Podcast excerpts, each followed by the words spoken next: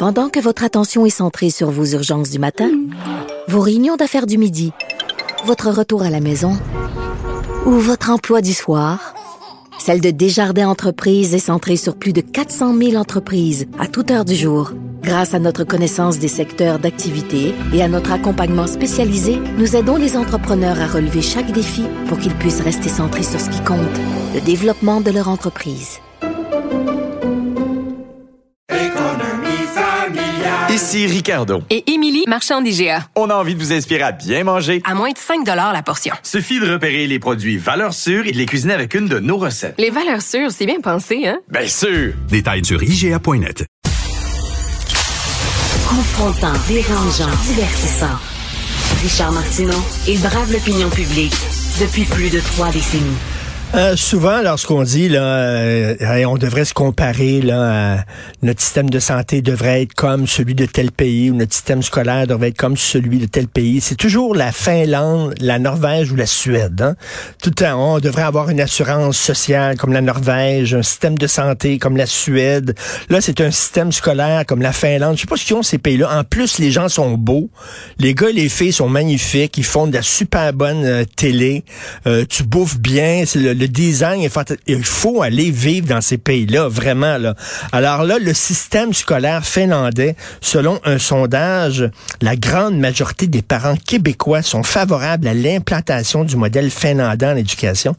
Mais c'est quoi le modèle finlandais? On va en parler avec M. Stéphane Vigneault, coordonnateur pour le mouvement L'école ensemble. Bonjour, M. Vigneault. Bonjour, M. Martineau. Merci de l'invitation. Ben, merci d'être là. Premièrement, euh, ceux qui ne connaissent pas votre mouvement, l'École Ensemble, c'est quoi? Ben, L'École Ensemble, c'est un mouvement de, de, parents à la base qui a été lancé il y a cinq ans. Euh, au début à Gatineau, mais on s'est étendu à euh, Montréal, Québec. On a des, des, membres partout au Québec maintenant. Puis notre but, en fait, c'est tout simplement que les élèves, les enfants québécois aillent à l'école, apprennent ensemble, peu importe euh, leur origine socio-économique.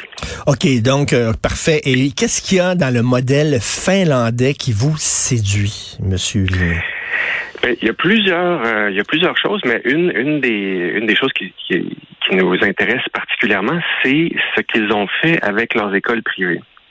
Euh, parce qu'on sait qu'au Québec, bon, c'est un débat qui, euh, qui est oui. amené constamment depuis 50 ans. Puis c'est comme si tout le monde savait qu'il y avait un problème, on ne sait pas trop comment le régler. Donc nous, euh, on a consulté beaucoup au Québec, mais aussi beaucoup à l'étranger. Puis rapidement, on s'est fait aiguiller vers le, la Finlande parce que eux avaient des écoles privées euh, qui, comme au Québec, sélectionnent leurs élèves, euh, facture des frais de scolarité. Puis dans les années 70, euh, pour toutes sortes de raisons, mais notamment des raisons de cohésion nationale, euh, il y avait l'Empire soviétique là, qui, euh, qui était c'était la guerre froide. -hmm. Ça n'a pas tellement changé, mais il y avait un très fort, une très forte volonté de cohésion nationale, de cohésion sociale, euh, d'égalité aussi. Donc, les Finlandais se sont dit mais là, ça n'a pas de bon sens. On va arrêter ça là, de, de, diviser en deux classes dès l'enfance. C'est-à-dire d'avoir une école, un système public et un système privé, là. Exactement. Puis euh, un système privé qui, qui facture des frais puis qui choisit lui-même ses clients. Oui. Donc, ils ont décidé de mettre ça à plat puis de dire bon ben en fait là, il faut qu'on fasse avec la réalité. Donc, ils ont comme décidé d'intégrer les écoles privées dans une sorte de système commun avec les écoles publiques. Euh, les écoles privées ont gardé leur statut juridique d'école privée, leur autonomie, mais euh, ils se sont fait attribuer des responsabilités comme les écoles publiques, donc de, de servir le bien commun. Et donc, ils ont perdu le droit de facturer des frais. Ça veut okay. dire qu'ils sont financés par des fonds publics. Euh, ils ont perdu le droit de sélectionner leurs clients. Donc là, ils sont, sont ils acceptent les enfants qu'on leur confie.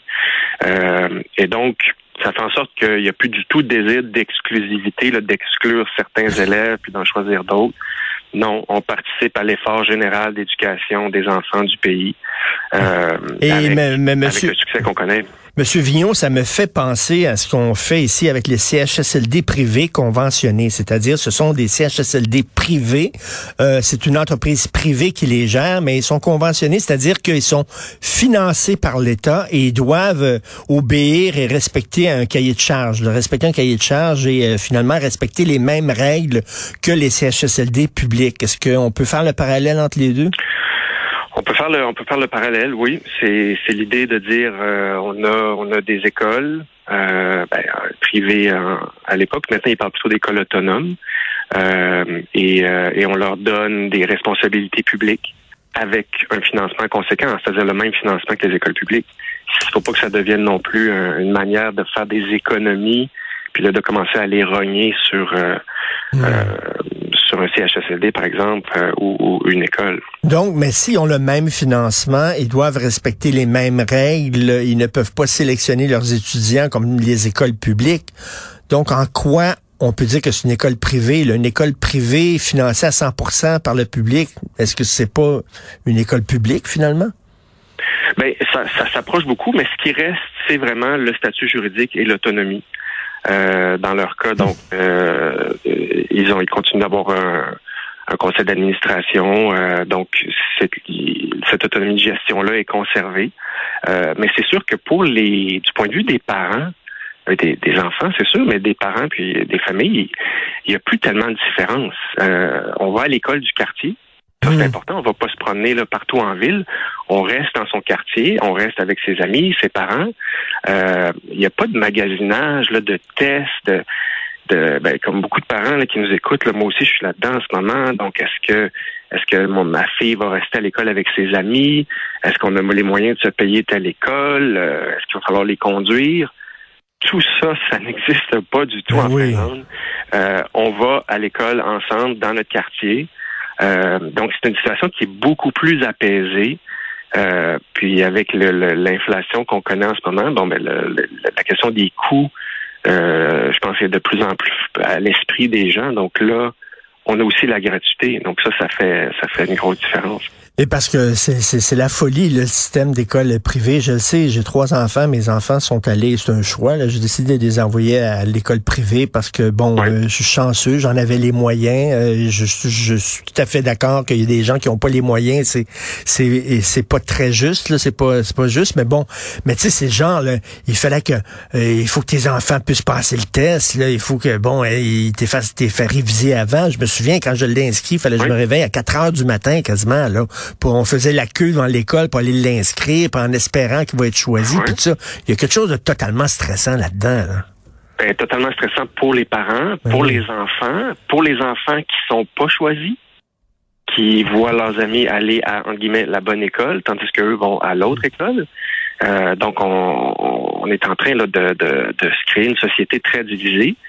Et donc quand on propose aux Québécois comme Kropp l'a fait dans, le sondage, euh, les principaux euh, aspects du modèle finlandais, ben c'est pas surprenant que l'appui soit si fort. on a 85% des Québécois, des parents en fait, on a sondé les parents, les parents qui nous disent oui, on est très intéressés par ce modèle-là. Puis quand on leur demande à ceux-là qui sont intéressés, est-ce que vous voudriez que le Québec le mette en place, ben là c'est 95% d'appui. Euh, donc c'est très fort. c'est sûr que nous, le, le, le plan qu'on va présenter dans quelques semaines ne sera pas, euh, ben, je veux dire, on n'est pas la Finlande, donc on, on, mhm. sera pas exactement la même chose. Puis on a nos propres enjeux, parce que là, on parle beaucoup du privé, mais il faut jamais oublier ce que l'école publique est devenue avec ces écoles publiques sélectives qui font la même chose que le privé. Je veux dire, quand ça a commencé dans, à la fin des années 80, on appelait ça le privé dans le public.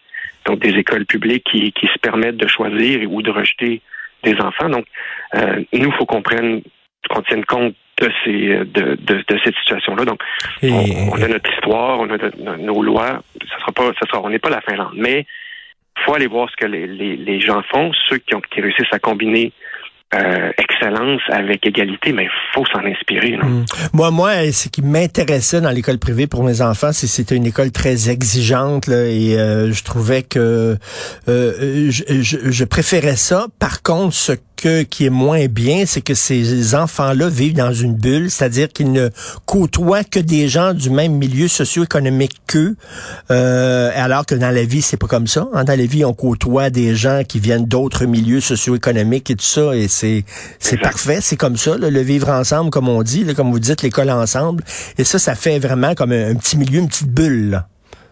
Tout à fait, tout à fait. Puis on a, je veux dire, on, les, les traces là, de, de, de, crack dans la société québécoise, on en voit de plus en plus.